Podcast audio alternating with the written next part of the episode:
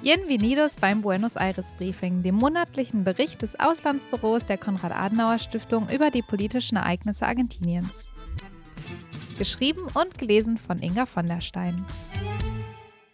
Willkommen bei der siebten Ausgabe des Buenos Aires Briefings, welche die politischen Ereignisse im Juli 2022 zusammenfasst. In diesem Monat kam es zu der bisher größten Veränderung im Regierungskabinett. Im Juli hatte Argentinien drei verschiedene Wirtschaftsminister. Außerdem fand das erste Treffen des Mercosur seit Ende der Pandemie in Person in Paraguay statt. Der Gipfel stand im Zeichen der Verhandlungen eines Freihandelsabkommens zwischen Uruguay und China, was Argentiniens Präsident Alberto Fernandez gar nicht gefällt. Dies und was im August in Argentinien ansteht, hört ihr hier, also bleibt dran. Personalkarussell in der Regierung. Sergio Massa leitet das neue Superministerium. Argentiniens Politik kommt nicht zur Ruhe. Anfang Juli hatte Wirtschaftsminister Martin Guzmán seinen Rücktritt eingereicht. Es war bereits länger über einen möglichen Wechsel in dem als schwierig geltenden Ressort spekuliert worden. Dennoch kam der Rücktritt überraschend. Guzman hatte bei den Verhandlungen mit dem Internationalen Währungsfonds, kurz IWF, über ein neues Abkommen eine Schlüsselrolle gespielt. Das ausgehandelte Abkommen für die Rückzahlung des Kredits von 44 Milliarden US-Dollar war im März dieses Jahres vom Kongress bestätigt worden. Die Märkte reagierten negativ auf den Rücktritt von Guzman. Der parallele US-Dollar, der auf dem Schwarzmarkt angeboten wird, stieg nach Bekanntgabe des Ausscheidens Guzmans aus der Regierung stark an. Der Höchstwert wurde am 22. Juli mit 338 argentinischen Pesos erreicht, während der offizielle Wechselkurs weiterhin bei 136 argentinischen Pesos für einen Dollar im Verkauf gehandelt wurde. Eine Kluft von 147 Prozent. Als neue Wirtschaftsministerin wurde die Ökonomin Silvina Batakis ernannt. Diese war bisher Sekretärin im Innenministerium und bekleidete von 2011 bis 2015 das Amt als Ministerin für Wirtschaft in der Provinz Buenos Aires. Weniger als einen Monat im Amt reichte Batakakis Ende Juli auf Bitte des Präsidenten Alberto Fernandez ihren Rücktritt ein. Nur wenige Stunden nachdem sie von Gesprächen in den USA zurückgekehrt war. Dort hatte sich Batakis mit der Direktorin des Internationalen Währungsfonds, Kristalina Georgieva, dem Seniorberater von US-Finanzministerin Janet Yellen sowie einer Gruppe von Investoren ausgetauscht und versichert, dass sie politische Rückendeckung habe. Statt des Wirtschaftsministeriums leitet Batakis von nun an die argentinische Zentralbank. Die internationale Glaubwürdigkeit Argentiniens dürfte unter dem dritten Wechsel im Wirtschaftsministerium innerhalb nur eines Monats leiden. An die Stelle von Batakis tritt nun der bisherige Vorsitzende des Abgeordnetenhauses, Sergio Massa.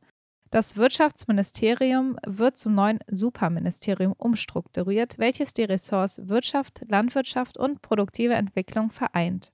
Darüber hinaus soll Massa die Beziehungen zu dem IWF und allen anderen ausländischen Gläubigern betreuen. Um den Weg für Superminister Massa freizumachen, waren einige Rücktritte notwendig, wie der des bisherigen Landwirtschaftsministers Julian Dominguez. Der Minister für produktive Entwicklung, Daniel Scioli, kehrt nach nur 43 Tagen Amtszeit auf seinen vorherigen Posten als Botschafter Argentiniens nach Brasilien zurück. Auch der bisherige Sekretär für strategische Angelegenheiten und Alberto Fernandes Vertraute Gustavo Belis beendete seine Tätigkeit in der Regierung. Von der Vereinigung der Ämter erhofft sich die argentinische Regierung eine bessere Koordination der Politikfelder, die den Weg ebnen soll für einen dringend notwendigen Stimulus der Wirtschaft. Der neue Superminister Sergio Massa verfügt über weitaus mehr politisches Gewicht als Silvana Batakis. Die Märkte reagierten positiv auf die Neuigkeiten. Massa gilt als politisch opportunistisch. Der Peronist war von 2008 bis 2009 Kabinettschef der Regierung von Cristina Fernández de Kirchner und politisch aktiv in der peronistischen Partei Partido Justicialista. Später distanzierte er sich von Cristina Fernández de Kirchner und gründete die Partei Frente Renovador. Mit dieser kandidierte er 2015 für das Präsidentenamt, wo er den dritten Platz hinter Daniel Scioli und Mauricio Macri belegte. Im Jahr 2019 schloss sich Massa erneut mit Cristina Fernández de Kirchner und Alberto Fernández zusammen als Teil der Wahlallianz Frente de Todos. Nachdem diese Allianz 2019 die Präsidentschaftswahlen gewann, wurde er Vorsitzender des Abgeordnetenhauses und belegte somit in der Präsidentschaftsfolge den Platz 3 nach der Vizepräsidentin. Sergio Massa steht vor großen Herausforderungen. Wirtschaftswissenschaftler gehen davon aus, dass die Inflation in diesem Jahr 90 Prozent erreichen wird. Die Reserven der Zentralbank sind hauchdünn und das Land ist mit den Zielen im Rückstand, die es erfüllen muss, um das 44 Milliarden Dollar Programm mit dem EWF einzuhalten. Die argentinischen Anleihen erreichten am 15. Juli einen Tiefstand von 18 Cent pro Euro. Einerseits haben Anleger wenig Vertrauen in die argentinische Regierung, andererseits versprechen andere Staatsanleihen aufgrund der Hochzinspolitik der westlichen Zentralbank ebenfalls eine erträgliche und vor allem sichere Rendite.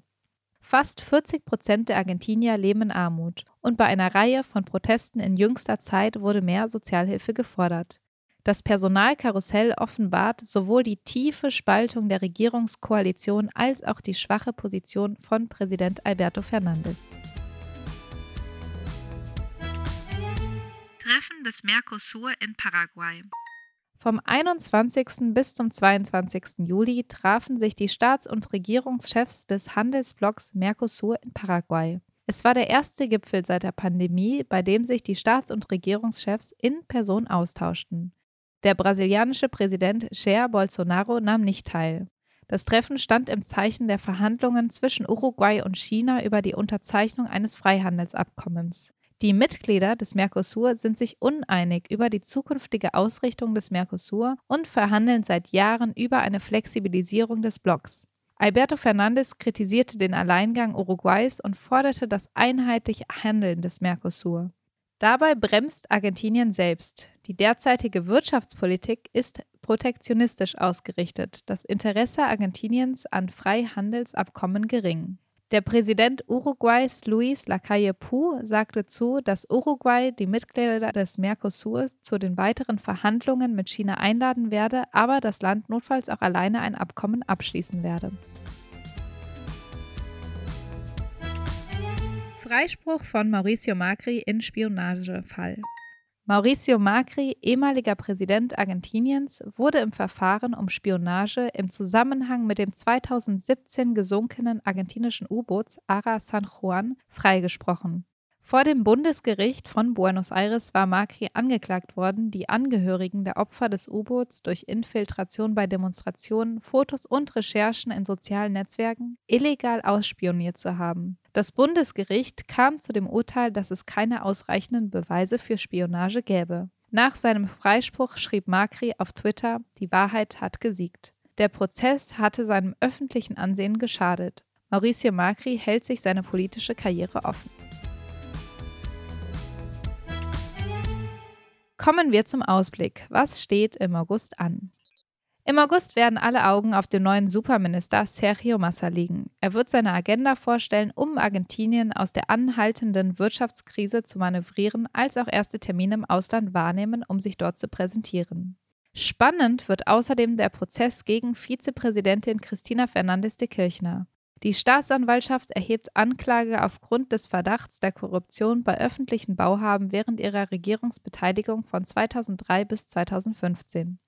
Ein Treffen von ehemaligen und derzeitigen Staats- und Regierungschefs in Buenos Aires am 18. August wird von der Gemeinschaft der lateinamerikanischen und karibischen Staaten, kurz CELAC, mit der Entwicklungsbank für Lateinamerika geplant. Voraussichtlich sollen an dem Treffen Argentiniens Präsident Alberto Fernandez, der mexikanische Präsident Andrés Manuel López Obrador als auch der brasilianische Präsidentschaftskandidat Luis Inácio Lula da Silva teilnehmen.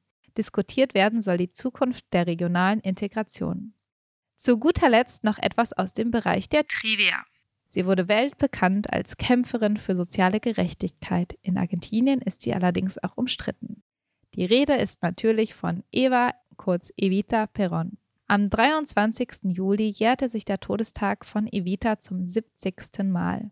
Zu ihren Ehren wurden mehrere Festakte organisiert. Evita wurde weltberühmt an der Seite des Gewerkschaftsführers und späteren Präsidenten Juan Domingo Perón. Dies war die siebte Ausgabe des Podcasts zum Buenos Aires Briefing im Jahr 2022. Wie immer freuen wir uns über Feedback und Fragen. Mehr Infos über die Arbeit der Konrad-Adenauer-Stiftung in Argentinien und unsere Kontaktdaten findet ihr in den Shownotes dieses Podcasts. Wenn euch dieser Podcast gefallen hat, abonniert uns gerne, sodass ihr keine neue Folge verpasst. Viele Grüße aus Buenos Aires. Wir hören uns wie gewohnt im nächsten Monat. Bis dahin wünsche ich alles Gute und hasta luego.